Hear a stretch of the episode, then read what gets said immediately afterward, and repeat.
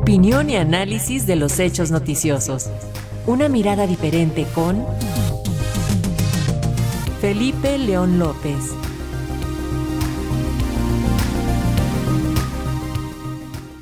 Y justo sobre este tema nos comenta hoy martes Felipe León, a quien saludamos. Felipe, bienvenido. Buenas tardes, buenas tardes amigos de Radio Educación. Pues sí, muy acelerada la presentación de actores y factores de poder de intervenir directa o indirectamente en la sucesión presidencial de México de este año. Lo anticipamos y advertimos, tanto en el recuento de actores como de factores que querrán incidir de alguna u otra manera en este proceso.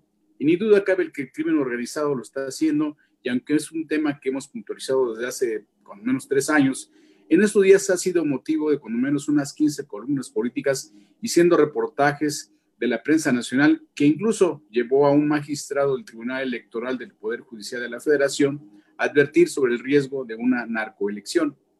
Y a 17 años de a 17 semanas de desarrollarse la jornada con el padrón electoral más grande de la historia del país, que parece muy poco para que puedan decir, pero aún así podrán hacerlo, llegaron los actores políticos de fuera, en particular nuestro vecino del norte y principal área comercial, los Estados Unidos.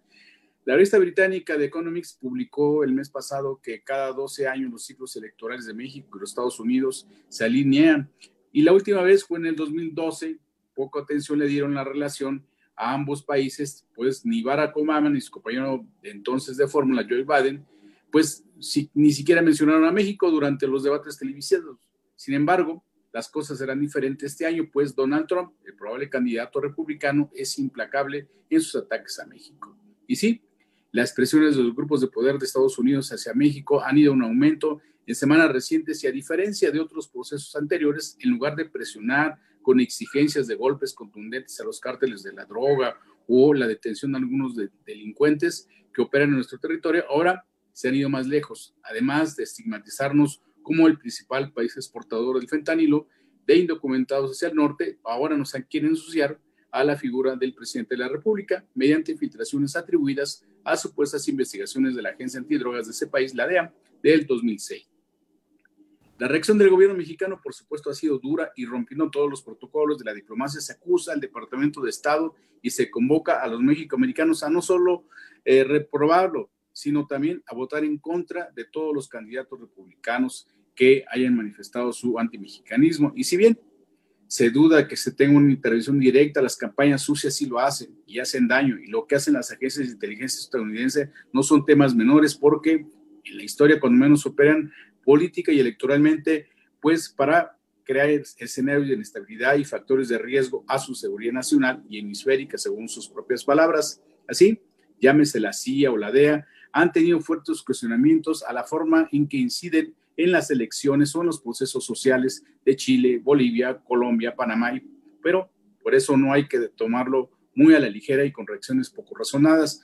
Con la presente llevamos cuando menos dos semanas que, se atizan desde los distintos foros de opinión y redes sociodigitales que, pues, ahora sí que el gobierno de Andrés Manuel López Obrador habría hecho algún pacto oscuro con algunos de los cárteles de la droga. Tan así que la candidata opositora a la Cuarta Transformación estuvo en Washington para quejarse del gobierno López Obradorista, solicitar que no se descuida México y para acusar al presidente de debilidad e incompetencia frente al crimen organizado y hasta señalar que podría tratarse de una conveniencia política.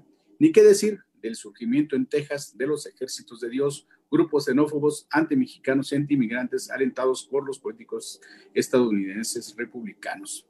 Amigos de Radio Educación, las elecciones de México ya están en las elecciones de Estados Unidos y no nos augura algo positivo si los republicanos avanzan electoralmente.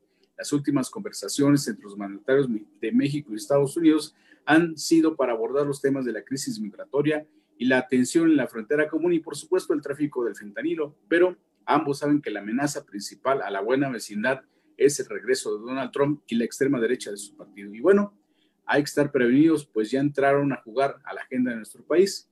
Y preguntamos, ¿acaso los rusos y los chinos se quedarán callados y no querrán también entrar en este juego? Bueno, dejamos ahí la pregunta. Buenas tardes. Gracias, Felipe León. Muy buenas tardes.